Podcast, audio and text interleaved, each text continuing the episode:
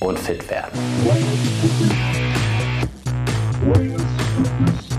Wie du die Kilos, die sich in den letzten Monaten und Jahren langsam aber sicher auf deine Hüften, am Bauch oder wo auch immer verirrt haben, loswirst.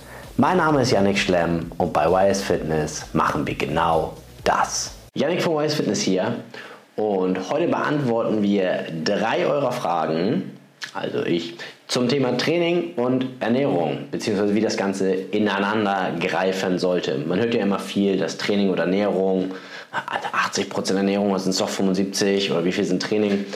Ähm, wir werden heute mal ein bisschen eintauchen, weniger in die mathematische Richtung, sondern mehr so in die pragmatische, in die praktische Richtung, wie man das Ganze vernünftig kombinieren kann.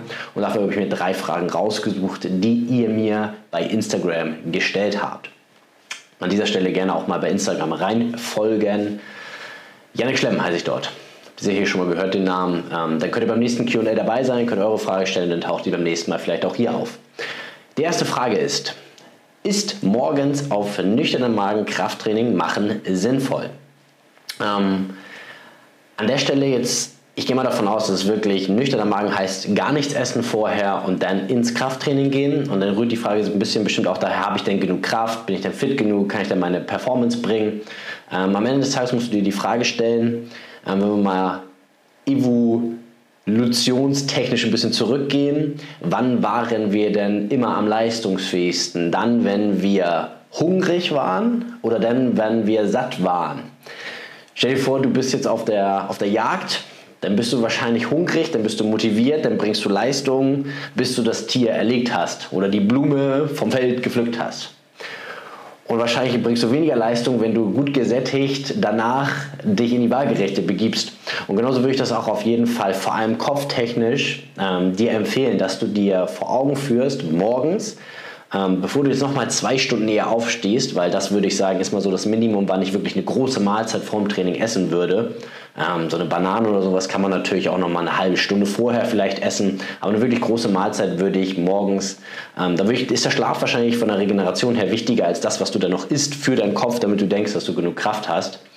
Ähm, das würde ich einfach mal weglassen. Ich würde vielleicht maximal einen Shake trinken morgens, wenn du das Gefühl hast, du, die wird irgendwie übel auf leerem Magen oder so du zumindest oder ein paar essentielle Aminosäuren in Form von IAAs, damit du ein paar leicht verdauliche Proteine hast. Ähm, aber mach dir auf jeden Fall keine Sorgen, dass du irgendwie deine Performance nicht erbringen kannst. Denn stell dir wie gesagt vor, du bist auf der Jagd, da bist du leistungsfähiger, als wenn du gesättigt, ähm, gemütlich danach dich in die Waagerechte begibst oder sitzt oder was auch immer arbeiten möchtest.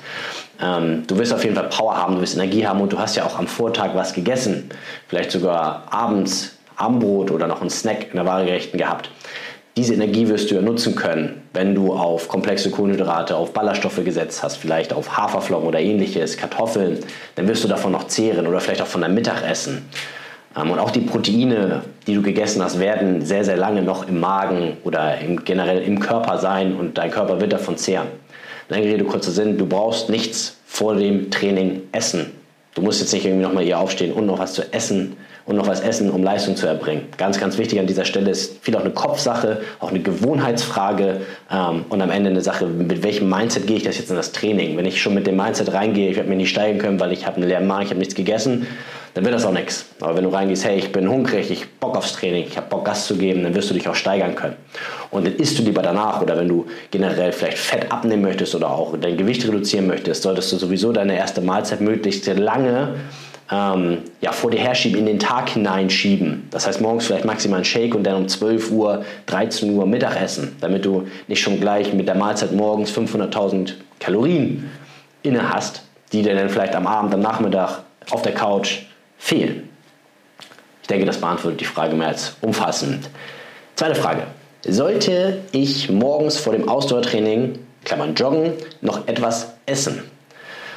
Ähm, würde ich generell ähnlich beantworten. Ich würde sagen, Ausdauertraining ist nochmal ein bisschen was anderes, vor allem weil, ähm, ich sag mal, im Training, im Krafttraining ist schon blöd, wenn du mit so einer Kugel vor dir her ähm, die Übung machst, fühlt sich schwer und träge und uh, vielleicht musst du noch auf Toilette und genau das ist auch das große Thema beim Ausdauertraining. Stell dir vor, du bist schick losgerannt und nach den ersten zwei Kilometern Tja, da macht sich dann äh, dein, dein Abendessen bemerkbar und möchte eigentlich gerne weggebracht werden. Und das wäre auch so mein Tipp.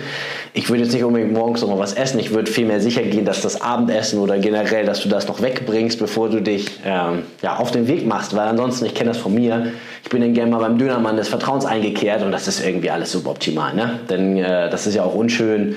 Mir hat auch jemand geschrieben, er, er oder sie, ich möchte es mal hier nicht sagen an der Stelle, äh, nimmt immer Klopapier mit. Aber ich finde das alles ist irgendwie echt nicht. Ne? Also mein Ding wäre das gar nicht. Also auch beim Dönermann einkehren ist irgendwie unangenehm. Und ja, deswegen ich einfach mal darauf schauen, morgens vielleicht noch einen Shake trinken.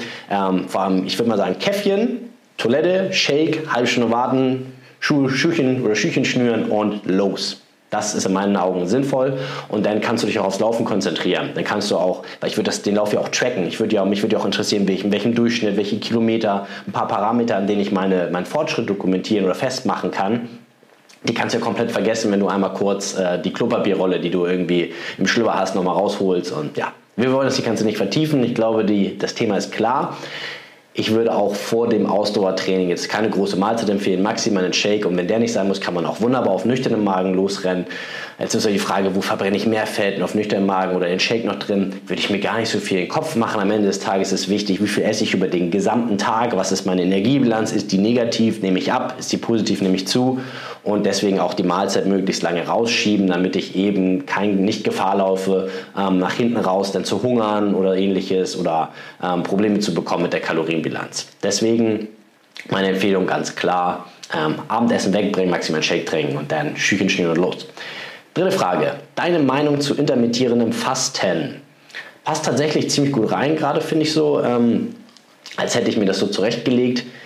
Intermittierendes Fasten ist eigentlich eine coole Sache. Es geht ja auch in die Richtung, was ich gerade empfehle. Ich würde trotzdem jetzt nicht einfach nur, weil ich faste, morgens auf den Shake verzichten und dann irgendwie mit mega Hunger durch den ganzen Tag gehen. Das nervt ja auch, wenn du arbeiten möchtest oder ähm, am Ende des Tages, egal was du machst, wenn du mit knurrendem Magen da bist, dann ist das ja irgendwie auch nervig. Natürlich kann man sich daran gewöhnen, aber dann ist häufig auch die Sache, ähm, das ist so der größte Knackpunkt meiner Meinung nach, ähm, das Gesellschaftliche. Ich gehe vielleicht mit einer Freundin, mit einem Kumpel oder mit einem Geschäftspartner oder so essen. Und jetzt ist die Frage, habe ich jetzt gerade mein Essensfenster oder nicht? Und wenn ich es nicht habe, esse ich denn nichts.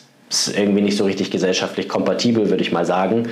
Ähm, auch wenn es Vorteile hat, jetzt nicht irgendwie immer zu essen. Ja, also dieses alle ein, zwei Stunden zu essen ist auch Quatsch. Das ist ja genauso einschränkend wie nur in einem bestimmten Zeitfenster zu essen. Und ich würde es immer von der Umsetzbarkeit abhängig machen, nicht von dem marginalen Mehrwert, den ich vielleicht habe, wenn ich nur in diesem Fenster esse. Am Ende des Tages geht es auch beim intermittierenden Fasten, ist es ja wahrscheinlich eine Art und Weise, um Körpergewicht zu verlieren, um Fett zu verlieren. Und wenn das mein Ziel ist, macht es in meinen Augen viel mehr Sinn, das auf deinen Alltag zuzuschneiden. Und wenn du jetzt Geschäftsmann, Geschäftsfrau oder generell vielleicht auch Familien, Vater, Mutter oder was auch immer bist, dann wirst du ja an diese Zeiten viel mehr gebunden sein und dich auch daran binden wollen, weil das die schönen Momente des Tages sind und nicht irgendwie an irgendein Fenster, wo du denn essen darfst. Ja.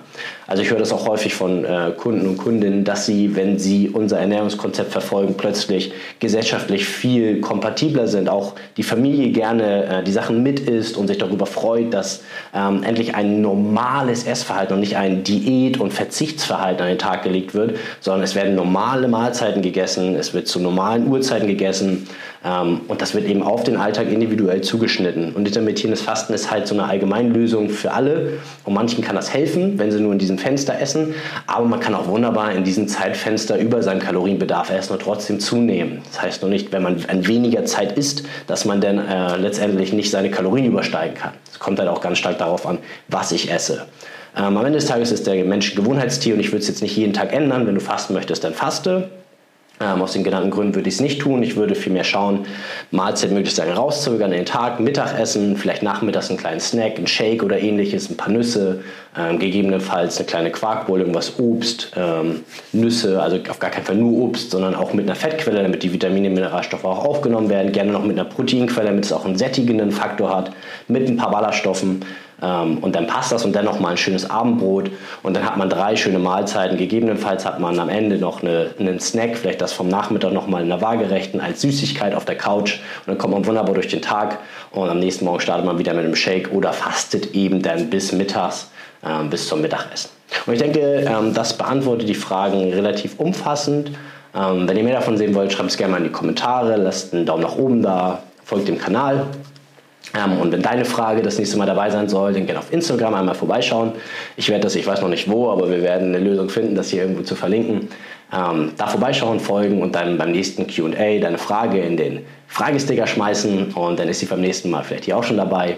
Ähm, ja, wenn du dich für ein Coaching bei uns interessierst, dann geh gerne mal auf unsere Website www.ysfitness.de. Dort findest du allerhand Informationen zu uns, zu dem ganzen Team, zu unserer Vorgehensweise, zu unserer App, ähm, zu unserem Coaching, zu den erfolgreichen Kunden ähm, in schriftlicher Form, in Bild- und Videoform. Du findest jeder ähm, allerhand Kundenerfolge dort und Material, was dir Informationen liefert, ob so etwas für dich in Frage kommt. Falls ja, dann melde dich gerne und dann wirst du schon bald einen Wise Fitness Coach am Hörer haben in einem kostenlosen Kennenlerngespräch, wo wir uns deine Situation individuell mal anschauen. Und ja, jetzt wünsche ich dir aber einen schönen Tag. Bis zum nächsten Mal. Äh, bis dahin, dein Janik. Tschüss.